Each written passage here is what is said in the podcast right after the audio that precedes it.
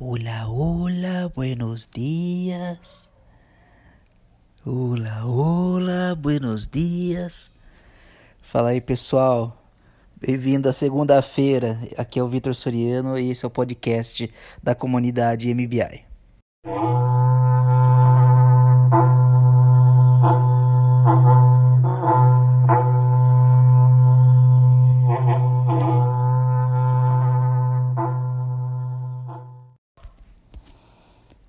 Então, pessoal, hoje o episódio tá, como sempre, a gente tá mudando, tá fazendo um pouco diferente cada episódio para experimentar várias coisas diferentes. Hoje eu vou trazer um tema que pode ir para onde der na telha agora, mas eu queria dar uma, um enfoque no eu isso e eu tu. Vou trazer é, duas reflexões que eu tive enquanto estava assistindo o TED Talk da Marina Abramovic que ela trabalha com performance artística, e a Amanda Palmer, que é que tem uma banda e tal, ela é maior figura, tá? É, nós vamos ter o prazer de, de entender melhor sobre aquela cerveja que eu recomendei na semana passada, que é a Rausch Beer, que o João, o João, João Vitor, ele é especialista em cerveja, ele é sommelier de cerveja, ele vai dar uma explicada pra gente que tipo de cerveja que é, o que, que é aquela cerveja que eu recomendei, que foi a Rausch Beer. E o Nadim preparou uma receita aqui pra gente toda especial. Eu imagino que vocês vão, vão pirar e vão querer fazer na noite de hoje. Fechou? Então, vou tocar aqui, pessoal. Então, eu tive nesses, nesses dias aqui uma boa experiência de estar tá dando uns tiros no YouTube, tentando achar alguma coisa para assistir né? Sentado no sofá, que já tá até formando um buraco nele já por causa dessa pandemia, que a gente não pode sair, sair de casa para fazer nada, né? Aí. Então, eu tive esse prazer de encontrar um vídeo dela e lembrei no TED Talk, que eu acho que, é, que casa muito bem com o tema Eu Isso e Eu Tu. Eu vou começar pelo pior e depois a gente vai pro melhor. Então pode ser que comece um pouco triste, mas as coisas vão melhorar, pode ficar tranquilo. Bom, Marina Abramovic, ela faz várias performances, tem um documentário até novo na Amazon nela que ela fez, ela veio para o Brasil buscando experiências religiosas transcendentais, é um documentário bem interessante até, bem maluco, e ela sempre foi uma performance muito... É, ela sempre expôs muito o, seu, o trabalho dela na internet. Os trabalhos dela são bem, bem fortes até. O, um que ela fez quando ela tinha 23 anos, que eu quero falar sobre o Eu Isso. Ela ficou numa sala com 74. É, eu não sei se foi 74, mas foi um, foi um, um, um bastante pessoas. Ah, não. E, e foram 74 objetos que ela deixou na frente dela: objetos para prazer e objetos para dor. Fora isso, ela deixou uma carta sobre a mesa explicando qual era a regra do, de como o pessoal poderia usar esses objetos. E nessa regra ela falou que as pessoas podiam usar os objetos que estão ali do jeito que eles quisessem e ela seria responsável por qualquer coisa que acontecesse ali. Dentre os objetos tinha um revólver com uma bala, tinha faca, tinha tesoura e e mais um, um monte de coisa lá.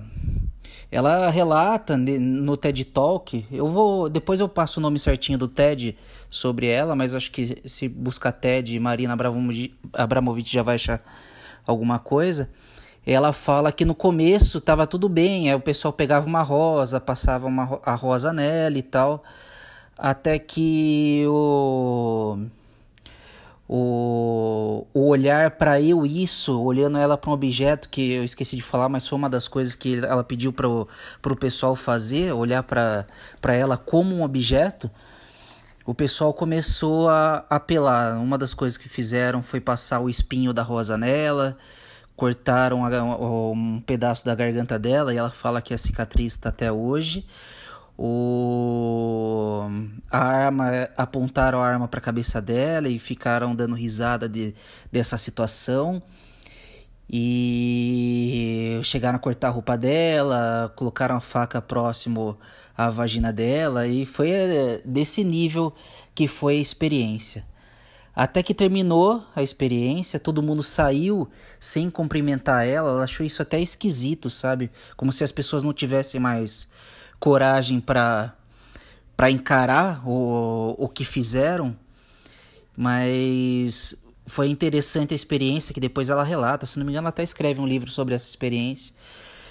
E é o. para mim, eu, eu vejo isso muito como o eu isso, né? Você tratar ou a pessoa como um objeto, né? Algo. Eu, eu, eu posso estar falando um monte de besteira aqui que não é, não é onde eu estudo, para onde eu, eu me afundo nos estudos, tanto é que eu estou fazendo isso aqui mais como uma experiência, mas dá muita impressão tipo de banalidade do mal que Hannah Arendt traz pra gente, que é o ah, se eu não fizer isso, alguém vai fazer, ou simplesmente tratar o outro como um objeto, tratar o outro como um número ou algo que não é humano, que não é parecido comigo, né? E já uma outra performance que ela fez, que essa é uma das mais conhecidas que tem no YouTube, até com explicação e tal, é uma que ela colocou numa galeria de arte, ela colocou duas cadeiras. No começo tinha uma mesa, depois eles tiraram a mesa e ela ficava sentada lá durante muito tempo e a outra cadeira livre. E ela dava espaço para as pessoas, se quiserem sentar na frente dela, podia sentar. O... Uma das coisas que ela viu é que muitas pessoas sentavam na frente dela e começavam a se emocionar só por olhar para ela. Elas sentavam e ficavam olhando para Marina e logo a pessoa começava a chorar. Isso não foi uma, foi uma, duas, foram várias pessoas. E uma coisa que me convidou a pensar, é, olhando para essa experiência, e depois o, até um relato que ela fala, é o quanto ó, parece que o, nós humanos temos a necessidade por experi experiências afetivas, né? Não de afetiva de. É, de ah eu, eu, eu sou eu, eu tenho uma relação afetiva com a, com a minha esposa sabe? O lance de você ser afetado e passar por experiências durante a vida sabe?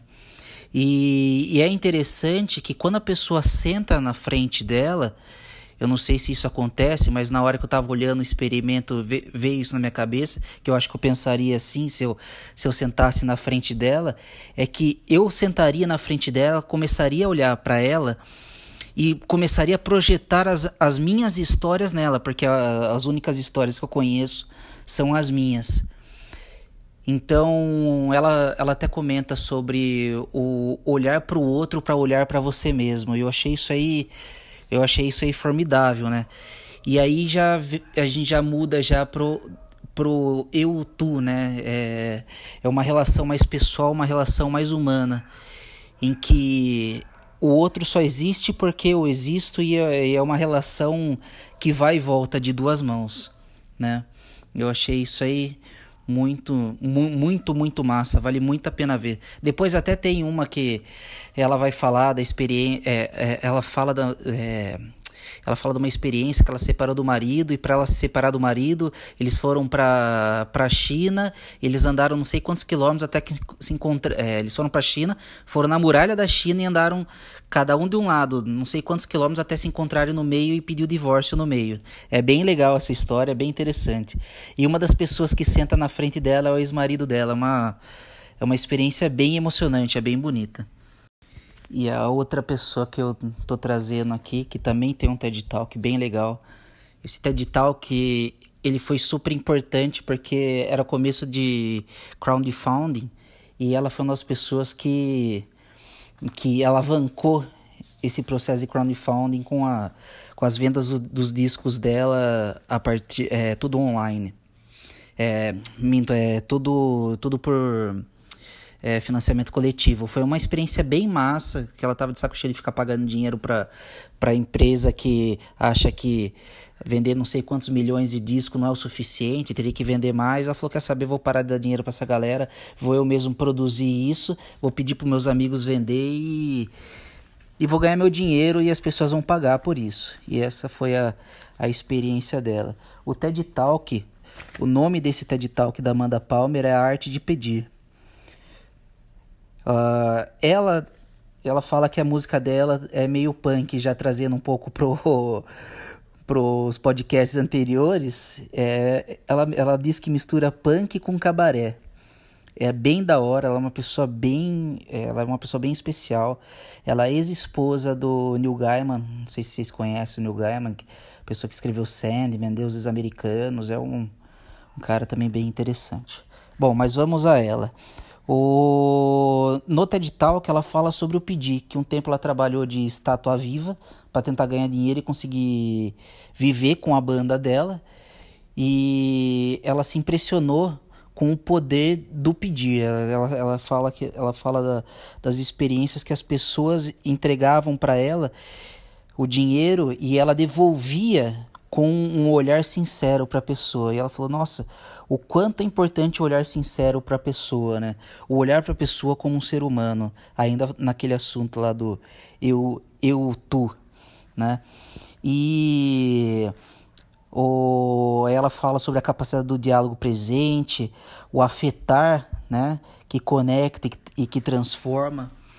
Eu gosto muito dessa ideia, sabe? Eu acho, eu acho que é muito forte esse lance de você você conseguir afetar com de alguma forma na, na sua comunicação ou com algo que você está fazendo, pois se você simplesmente faz a, faz a coisa sem esse conectar, sem o um afeto, é algo vazio, é algo que não vai para lugar nenhum, sabe?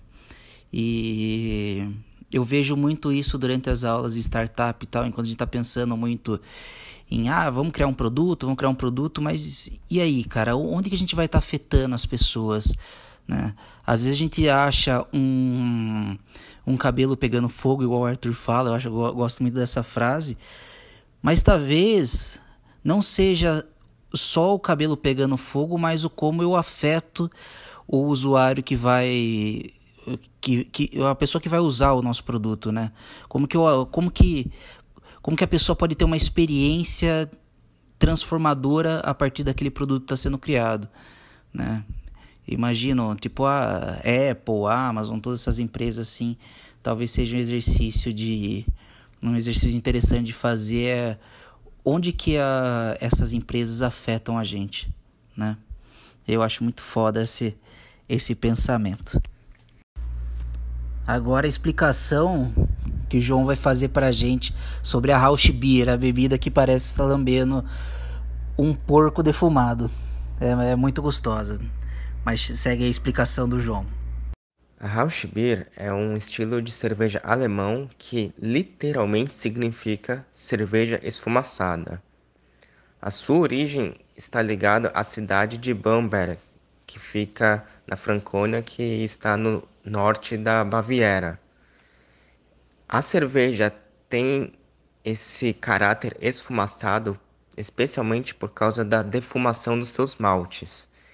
O que acontece? Antigamente, muitos dos maltes torrados e tostados eram usada com era feito com, com alguma madeira que era queimada e esse perfil característico de defumação ficava impregnado nos maltes. Por isso muitos estilos têm essa característica de defumação. No caso da Rausch Beer, a cerveja base é uma Märzen, que também é uma do estilo alemão, mas existem outros estilos bases alemães e de outras escolas cervejeiras que levam maltes defumados, mas que nesse caso não são consideradas Rausch Beers. Com relação ao perfil sensorial dessa cerveja, a gente começa pela visão. A cor dela varia de um amarelo claro a um castanho claro e deve ser límpida e brilhante, sem turbidez. No caso dos aromas, Malte tostado e defumado devem estar presentes, mas sem agredir o. O paladar. Além disso, o aroma deve equilibrar o malte, o lúpulo e o defumado. Esse caráter defumado é o que remete, por exemplo, ao bacon que o Vitor comentou. E em muitos outros casos pode remeter a alguma madeira defumada, algum queijo defumado. Então depende muito das memórias afetivas que cada pessoa tem no seu repertório. Vitão, vou mandar uma receita de macarrão na panela de pressão, porque na pandemia, para quem é nosso cego na cozinha e essas comidas que sempre sobram, né? Sobra da janta de um dia, do almoço do outro e assim vai. Cara, panelinha de pressão, você vai pegar todas as proteínas que você tem de sobra em casa, é, a sobra do almoço anterior, uma linguiçinha, qualquer coisa de proteína que tem, é, refoga ela na própria panela de pressão, alho, cebola, manteiga e refoga lá até ficar douradinho. Aí você vai jogar macarrão, preferencialmente o parafuso. Daí você vai jogar uma lata de creme de leite, uma lata de é, pomarola ou molho de tomate. E aí você vai colocar de 4 a 5 latas de água tem que cobrir o macarrão, tipo uns dois, três dedos assim mais ou menos. Aí você pega, é, pega um, se você quiser temperar com sal, temperos diversos, ou então para quem é vida louca, quebra um caldo quinor lá dentro e seja feliz. Mexe esse bagulho todo, tampa a panela, taca no fogo médio. Depois que pegar a pressão, 5 minutos, depois que fizer o tch, tch, tch, aí passa 5 minutos Desliga o fogo, deixa a pressão sair sozinha e depois que a pressão sair sozinha, seu macarrão de panela de pressão está prontíssimo. Mano, eu trocaria hoje em dia, né? O caldo quinor por temperos menos é, carregados com sódio, mas velho, para quem come miojo, certeza que o macarrão desse aí faz mais sucesso. Valeu, Vitão, é nós. Pô, eu queria agradecer muito vocês também por estarem escutando esse podcast, uma, um devaneio meu e da comunidade MBI.